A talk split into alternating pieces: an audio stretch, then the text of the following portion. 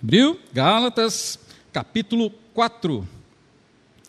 Diz assim a palavra do Senhor: Digo, porém, o seguinte: durante o tempo em que o herdeiro é menor de idade, em nada difere de um escravo, mesmo sendo senhor de tudo, mas está sob tutores e curadores até o tempo predeterminado pelo pai. Assim também nós quando éramos menores, estávamos escravizados aos rudimentos do mundo.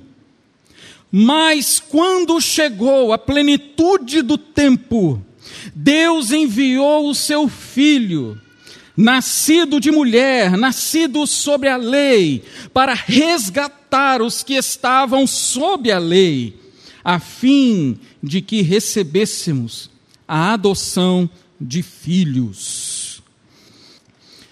Meus irmãos, é, quando a gente escuta essa palavra, essa frase, esse termo, plenitude dos tempos, ou plenitude do tempo, como é bem desse texto aqui. O que é que aconteceu na sua vida que você lembra, que você desejou tanto que esse momento chegasse? E chegou. E aquele momento marcou a sua vida de uma forma profunda. E que daquele ponto em diante a sua vida mudou. Qual foi esse momento? Você que está aí, que eu estou fazendo essa pergunta, você está pensando, que, que dia foi esse? Para muitos foi uma formatura, você que está aí terminando o curso de medicina, tantos anos se dedicando, possivelmente vai ficar muitos anos pagando ainda a faculdade, mas você vai terminar o seu curso. E esse dia vai chegando, né, Rubens? Esse dia vai chegando, passa um semestre, outro semestre, até que chega o dia da formatura. Esse pode ser um dia que marcou a sua vida. Para outros é o casamento. O que marcou você? Esperou tanto para chegar o dia de você se casar. E daquele dia, aquele foi um ápice assim na sua vida, e daquele dia em diante mudou mesmo. E quando casa, muda mesmo. muda a vida. Às vezes é um filho que você esperou tanto, esperou nove meses, gestante, e aí vem o dia que seu filho nasce. São dias que marcam a nossa vida e a nossa vida ela é marcada e ela é construída assim. A nossa história existem alguns marcos e que a gente lembra e a gente fala, gente, quando isso aconteceu, quando eu conquistei isso, quando Deus me deu isso, a minha vida mudou. E cada um aqui vocês iam contar inúmeras histórias uma mudança de cidade. Verinha que veio lá do Nordeste, veio para cá, mudou tudo, mudou a história, foi um marco na vida dela. E esse texto aqui, ele vai falar da plenitude do tempo, como algo que aconteceu e que mudou o rumo da história da humanidade. E nós estamos celebrando o Natal. E o Natal é a história dessa plenitude do tempo que chegou até nós. Então aqui Paulo, ele continua explicando o que ele já falou no capítulo 3, usando a figura de, de crianças sendo conduzidas por tutores. E assim ele explica no capítulo 3, já pregamos aqui isso em outra ocasião, onde esses tutores levando crianças simbolizam a lei conduzindo o povo de Deus até Cristo. E aqui então ele continua ainda usando essa figura de linguagem, dizendo assim: gente, nós éramos essas crianças. Quando éramos crianças, existiam tutores que nos controlavam. A gente não podia fazer o que a gente queria. Nós, mesmo nós sendo filhos do Senhor, nós éramos mini senhores, mas éramos tratados como se fôssemos escravos, porque a lei nos aprisionava. Aí, no versículo 4, diz assim: Mas quando chegou a plenitude do tempo, essas conjunções adversativas no meio assim da, do texto, gente, traz uma alegria para o coração da gente.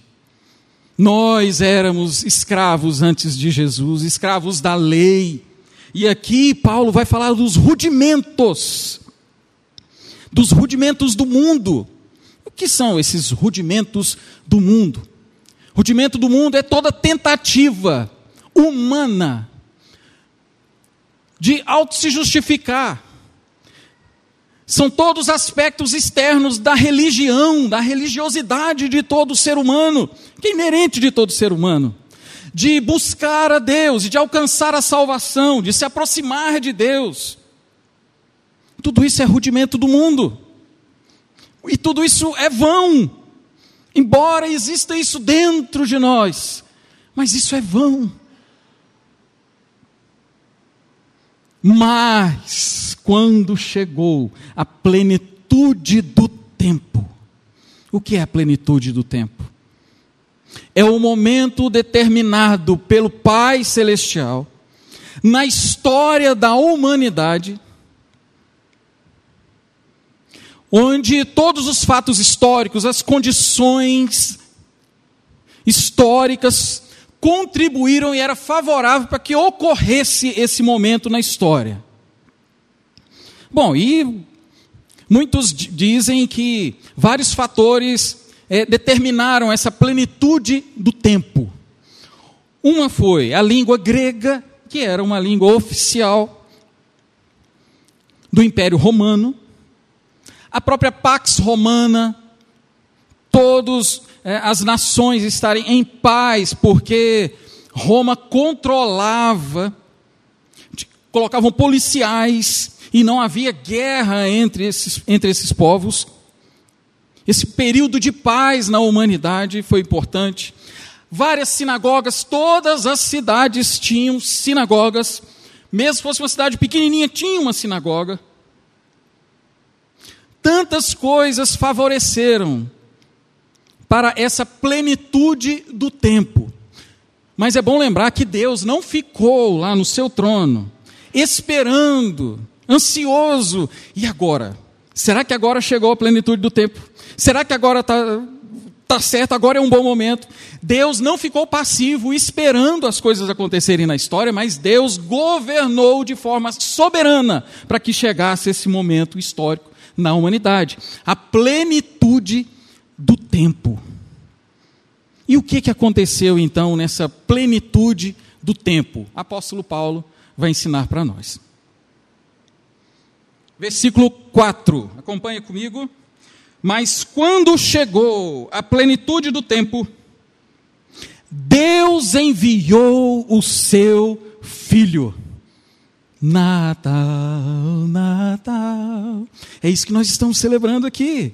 Na plenitude do tempo, Deus enviou o seu Filho. Na história da humanidade é assim, eu vou tentar aqui ilustrar. Deus criou todas as coisas de forma excelente, perfeita, sem pecado. Aí o homem caiu. O homem caiu no seu pecado. E por causa do primeiro Adão, o pecado chegou até nós. Todos nós somos pecadores. E a história foi caminhando, os patriarcas, os reis, os profetas, e em todas essas coisas haviam sinais, coisas que eram sombras a respeito do Messias que viria, do rei libertador, o Messias que ia salvar o seu povo. O rei está vindo, o Messias está vindo até que chegou a plenitude do tempo. Como num jogo de quebra-cabeça, as peças foram sendo colocadas de acordo com a soberania divina, até que a última peça foi colocada. O cenário está pronto.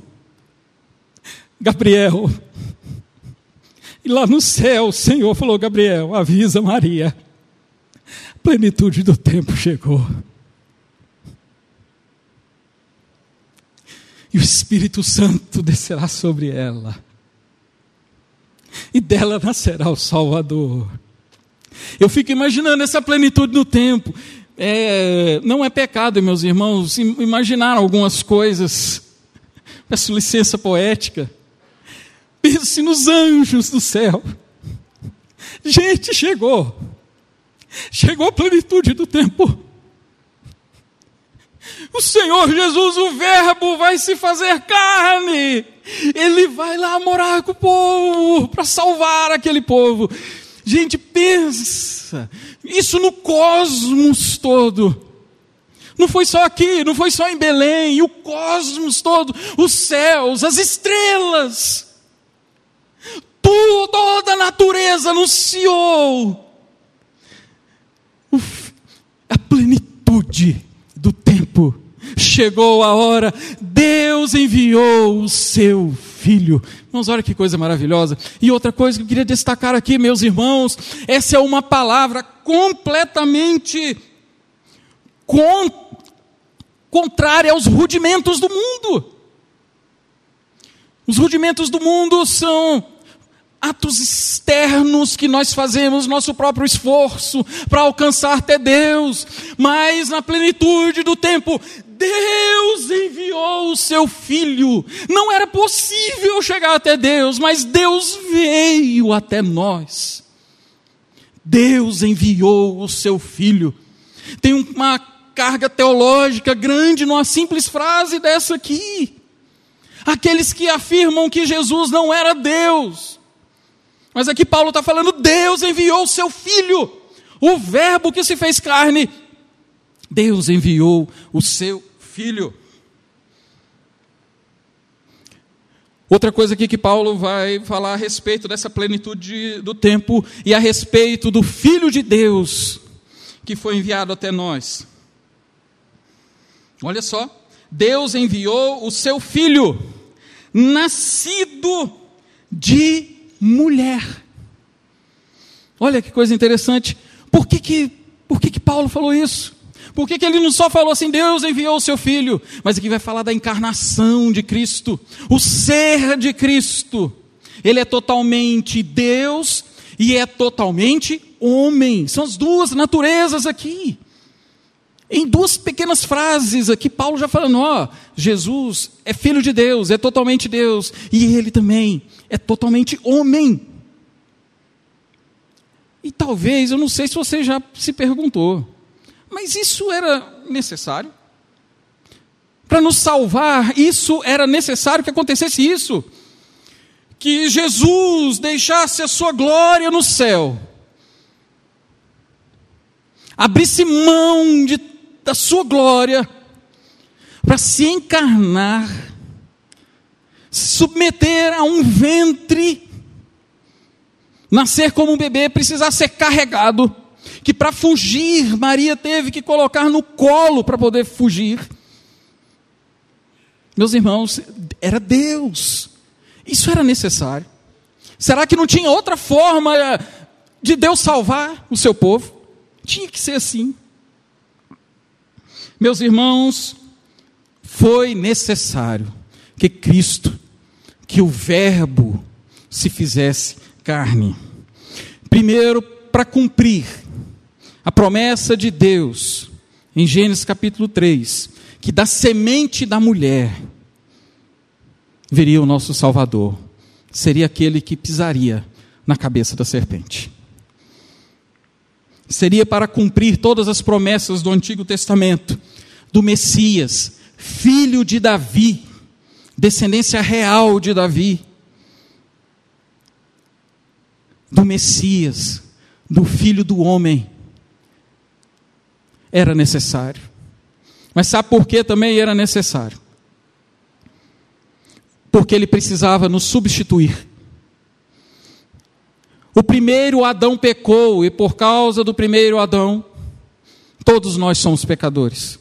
Paulo aos Romanos. Mas o segundo Adão não veio de pó dessa terra.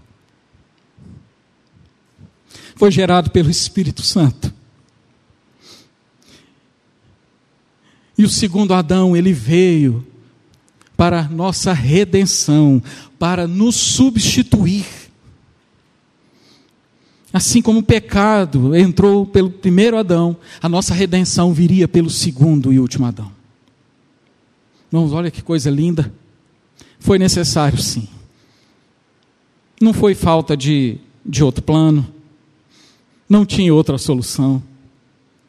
Mas ele veio, se encarnou para substituir um homem substituindo outro homem. E, e é tão lindo pensar que Jesus Cristo se fez gente. E Ele eternamente será Deus e gente. Quando chegarmos no céu, veremos a Jesus. Sabe por que veremos a Jesus? Porque Ele se fez gente. Nós veremos a Jesus. Lembrei da música agora. Está lembrando uma música que os irmãos conhecem. Oh, aleluia! Verei o seu rosto, verei a Jesus como Ele é.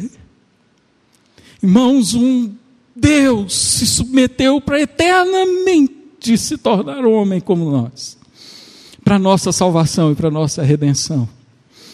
Irmãos, que coisa linda. Irmãos, pensar que Jesus Cristo, após a sua crucificação, ressurreto no terceiro dia, ao aparecer para os seus discípulos, Tomé estava duvidando, mas Jesus Cristo, homem, apareceu no meio dos seus discípulos. E ele chegou para Tomé e falou assim: Tomé, olha aqui, toca aqui nas minhas feridas. As marcas da cruz em Jesus ressurreto, glorificado. Olha que coisa linda. Sabe por que ele se sujeitou a isso? Porque ele ama você, para poder te salvar. Tem um hino da. Tem um quarteto que canta esse hino, e ele é bastante assim, poético, que ele diz assim: que feridas são essas em suas mãos? Que feridas são essas nos pés? E aí Jesus responde: São feridas com que fui ferido por causa de amigos meus. E ele pergunta: Que feridas são essas nas suas mãos? Que feridas são essas nos pés? E Jesus responde: São feridas com que fui ferido por te amar até o fim. É claro, meu irmão, que nós vamos chegar lá no céu e a gente vai saber que feridas são essas. Mas é tão bom nós sabermos que ele passou por tudo isso. A própria gestação, não só o seu nascimento, tudo isso faz parte da humilhação de Cristo por causa dos nossos pecados. E o apóstolo Paulo continua. Deus enviou o seu filho, nascido de mulher, e nascido sob a lei. Parte também da humilhação de Cristo. Deus enviou seu filho, sujeito às penalidades da lei. Todo o peso, condenação, a maldição, tudo que decorria dessa lei que pesava sobre o pecador, todas essas coisas, Jesus resolveu entrar na história sujeito a essas coisas, mas todo o peso do pecado, da condenação que a lei trazia por causa do pecado, não foi por causa do pecado dele, porque Jesus é santo. Jesus foi sujeito a todos os tipos de tentação, mas ele não pecou. Então, por que ele está sujeito à lei? Porque ele é sob a lei por causa do nosso pecado, por causa do meu pecado, por causa do seu pecado. O peso que estava sobre ele não foi por causa do pecado dele, foi por causa do nosso pecado. Gálatas, se voltar um pouquinho aqui, ó, capítulo 3, versículo 13 diz assim: Cristo nos resgatou da maldição da lei, fazendo-se Ele próprio maldição em nosso lugar. Porque está escrito: Maldito todo aquele que foi, for pendurado no madeiro. Maldito. Jesus, Deus, se sujeitou à lei e foi tido como maldito. Toda maldição foi aplicada em Cristo. Gente, olha que coisa. Olha, é, tudo isso é Natal, tudo isso é plenitude do tempo. Foi quando Deus enviou seu filho, nascido de mulher e sob a lei. E ele nos resgatou. Por que, que ele fez isso? O apóstolo Paulo vai vai explicar aqui. Ele enviou então o seu filho, nascido de mulher, nascido sob a lei, versículo 5, para resgatar os que estavam sob a lei. A lei era para ser aplicada em nós, porque o salário do pecado é a morte. Essa morte era para ser aplicada em nós. Mas na plenitude do tempo, Deus enviou o seu filho, nascido de mulher, sobre a lei, para receber a punição que era para mim e para você. Mas tem mais aqui. A fim. E por que tudo isso? Somente eh, eh, ficou somente por aí? Para nos resgatar da punição da lei? Não. Tem um rapaz que chama Diamanso, um músico né? muitos aqui conhecem, Roberto Diamanso, mora em São Paulo, nordestino, e ele trabalha com crianças, ele adota crianças, mas gente barra pesada, ele tira dessas é, instituições que pegam crianças criminosas e ele adota essas crianças. Porque ele acredita no poder do Evangelho para a transformação delas.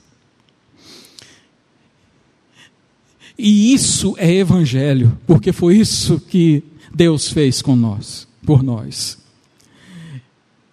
Ele nos salvou, enviou seu filho, nascido de mulher, sobre a lei, para nos resgatar, a fim, para o propósito de nos adotar e de, de escravos dos rudimentos da lei. Agora nós somos filhos de Deus.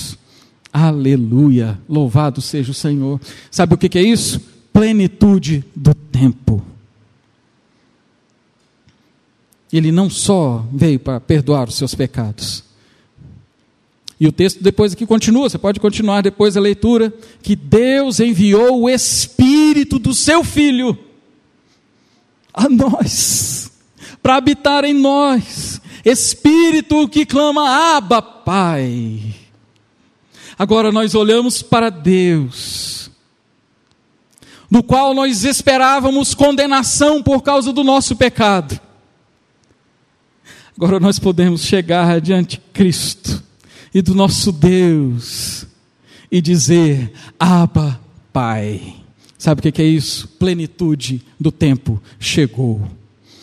Onde pecadores e escravos agora podem ser recebidos como filhos de Deus, porque Deus enviou o seu filho, nascido de mulher, sob a lei, para nos resgatar. Louvado seja o Senhor Jesus do Natal, porque ele veio para nos salvar. E hoje nós podemos chamar Deus de Pai. Louvado seja o Senhor. Vamos orar?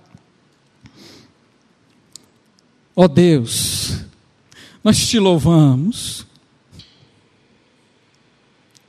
porque a plenitude do tempo chegou, e hoje nós temos salvação em Cristo Jesus, porque o Senhor veio, o Senhor se encarnou para morrer no nosso lugar, e o Senhor derramou sobre nós o teu Espírito, e hoje podemos chamar o Senhor de Obrigado, Deus, por tão grande salvação.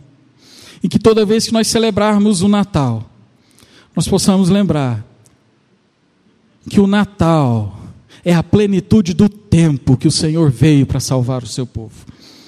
Em nome de Jesus nós te agradecemos por tudo. Amém.